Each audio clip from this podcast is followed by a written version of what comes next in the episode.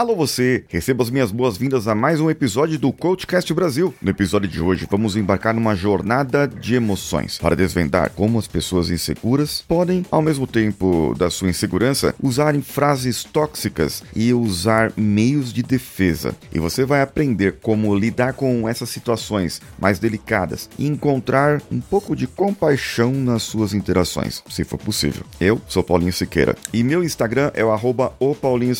Lá você aprende a se comunicar melhor e a como usar o seu conhecimento de forma rentável. Então vem comigo. Você está ouvindo o Coachcast Brasil. A sua dose diária de motivação.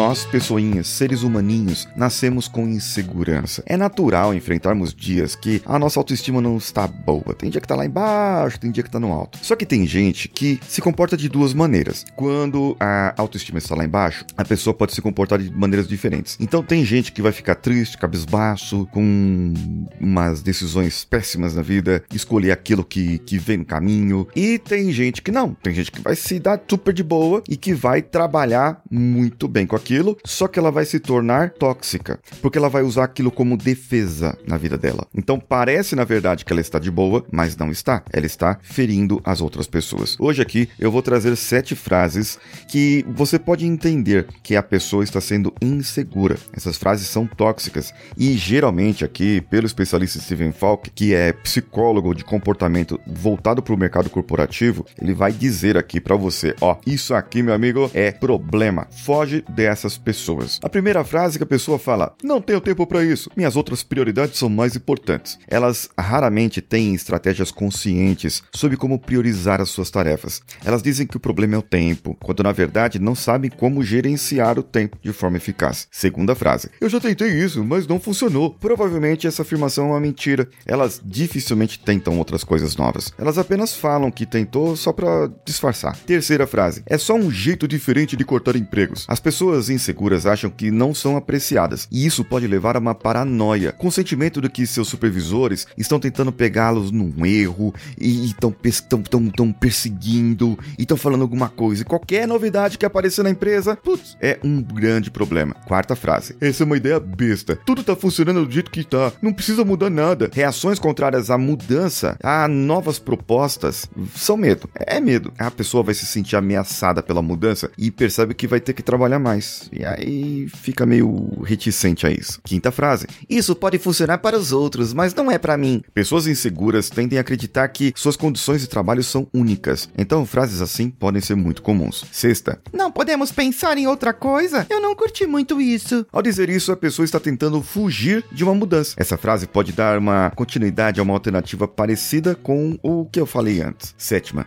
É óbvio que quem teve essa ideia não tem noção de como meu trabalho é difícil. Segundo Falk, quando uma pessoa diz isso é porque ela não entende o próprio trabalho ou ela tem alguma coisa a esconder. Bem, lidar com pessoas inseguras requer empatia e equilíbrio. É importante que você tenha compreensão sem concordar com cada manifestação de medo de insegurança. Evite demonstrar pena e, ao invés disso, faça perguntas que vão enfraquecer aquele argumento da pessoa e pode ajudar a pessoa a enxergar a verdade por trás dos medos. Lembre-se do mantra: uma desculpa é uma afirmação e uma afirmação precisa ser provada como verdadeira. Assim, podemos questionar as desculpas e ajudá-las a perceber como essas atitudes podem prejudicar suas realizações. Além dessas frases tóxicas, as pessoas inseguras também tendem a adotar algumas atitudes características. Primeiro, eles costumam fingir que tá tudo bem e não vão compartilhar seus problemas com os outros. Eles começam a, a cobertar o problema deles. Segundo, sentem que estão sempre atrapalhando e não se sentem confiantes para estabelecer aqueles laços, as conexões. Três, não estão bem com elas mesmas elas têm dificuldade em aceitar a aparência delas e o valor pessoal. E isso tem alguns desmembramentos em outras coisas. Ao entender essas atitudes, a gente pode abordar essas situações com mais compreensão, com mais empatia, e você pode aprender a lidar com esses comportamentos. O segredo realmente é a compaixão, é a empatia. Você precisa manter a calma, mas sem deixar que a outra pessoa note que você está sentindo pena. Ah, melhor,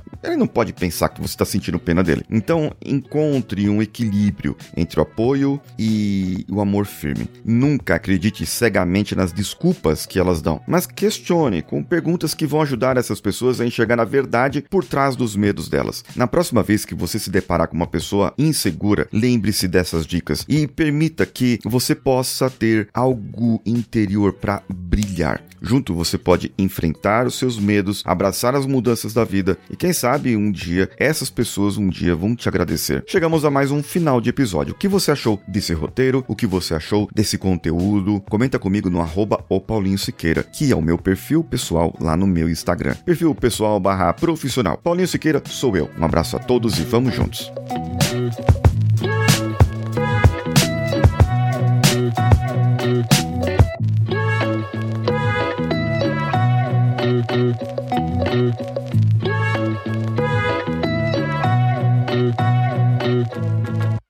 Esse podcast foi editado por Nativa Multimídia, dando alma ao seu podcast.